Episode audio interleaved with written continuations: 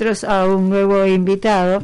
Eh, después de todo este chiste en el que hemos estado, vamos a hablar de un tema un poquito más serio, porque Gustavo Gómez integra el Partido Humanista.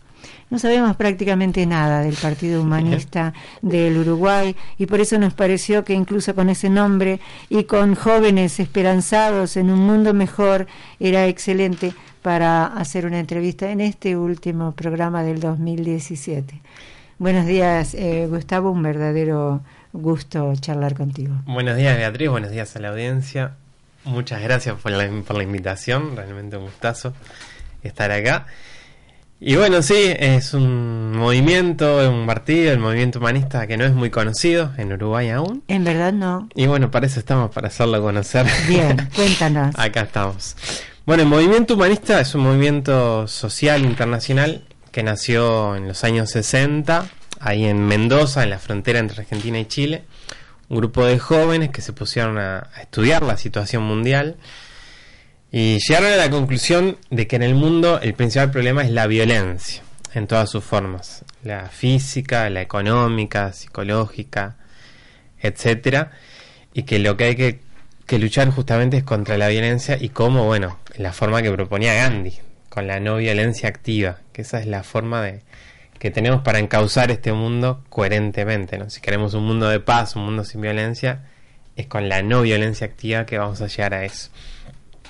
Y otro aspecto muy importante es que no alcanza solo con un cambio social externo, entre comillas, digamos. También nos tenemos que mirar para adentro, tenemos que ver nuestra violencia interna, porque lamentablemente todos nacimos en este mundo violento y todos desde muy chiquitos hemos mamado esa violencia, la llevamos dentro y luego la repetimos sin darnos cuenta muchas veces. Nosotros también somos violentos, todos somos violentos, todos somos discriminadores lo bueno es que se puede reconocer y que se puede cambiar eso. Se puede cambiar uno internamente y se puede cambiar la sociedad en lo que vivimos. La historia humana es eso, es permanente cambio. Todo lo que simule estabilidad y, que va a durar eternamente es mentira, es una ilusión. La historia humana es cambio, siempre cambio, siempre cambio.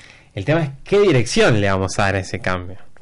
O sea, de esta situación vamos a salir podemos salir para algo peor o para algo mejor. Entonces, tenemos que ir decidiendo qué dirección. Entonces, los humanistas no tenemos eh, la maqueta de cómo va a ser la sociedad futura, no decimos va a ser así, vamos a hacer esto, esto, esto. Pero sí proponemos ciertas direcciones. Una es esa, es la no violencia. Otra dirección que proponemos es la coherencia. Que en cada persona pueda coincidir lo que piensa con lo que siente y con lo que hace y que pueda tratar a los demás del modo en que quiere ser tratado uno mismo. Esa, esa es la coherencia. Genial, pero estás pidiendo muchísimo. Porque si me estás pidiendo esa coherencia entre lo que pienso, lo que digo, lo que siento, lo que hago, es la perfección. Si yo logro eso, ya soy un ser humano perfecto y equilibrado. Claro, eso no existe tampoco. No existe. Pero sí, como decía Gagliano, es la utopía que nos da dirección para caminar en una dirección. Y no en la otra, y no en la que da todo lo mismo, no en la que da lo mismo matar, robar, estafar a la gente, no, no da lo mismo. Una cosa es una dirección y otra cosa es otra. Entonces, bueno, tener claro a qué dirección aspiramos. Claramente no aspiramos a la dirección en la que va el mundo hoy. ¿Cuál es la dirección del mundo hoy? Acumular riqueza, acumular poder. Se diga abiertamente o no, esa es la dirección en la que se va.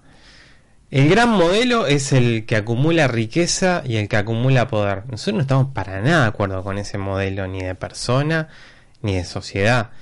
Aspiramos a otro modelo donde la riqueza se distribuya, donde se cuide al medio ambiente, no se lo explote hasta, hasta la última gota para sacarle todo el jugo y seguir generando un crecimiento económico que ya es irracional, porque ya ya está, con los recursos materiales que hay hoy se puede alimentar al, al doble de la población mundial que hay hoy. Y sin embargo lo que hay es una concentración en muy pocas manos, mientras las grandes mayorías padecen serias necesidades.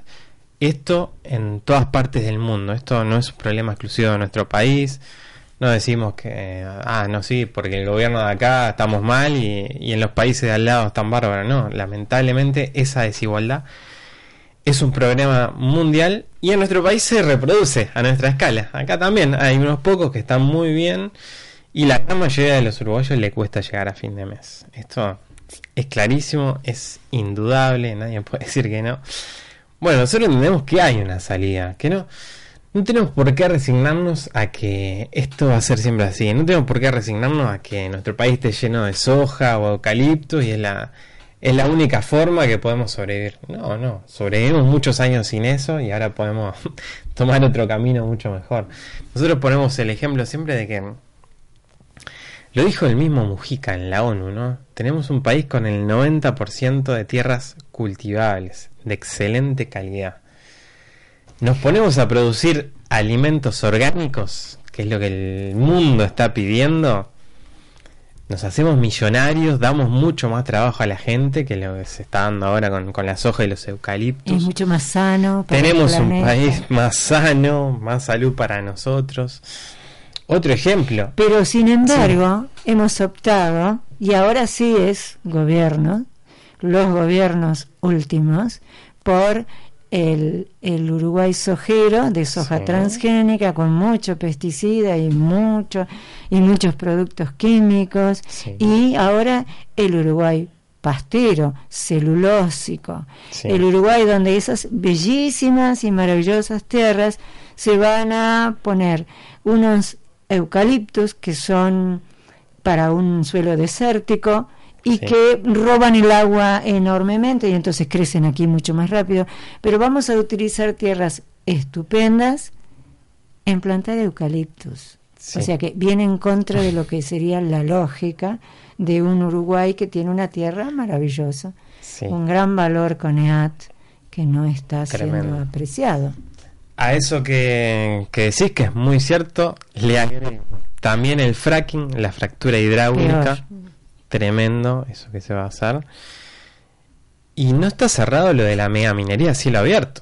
se fueron por ahora, pero en cualquier momento pueden volver.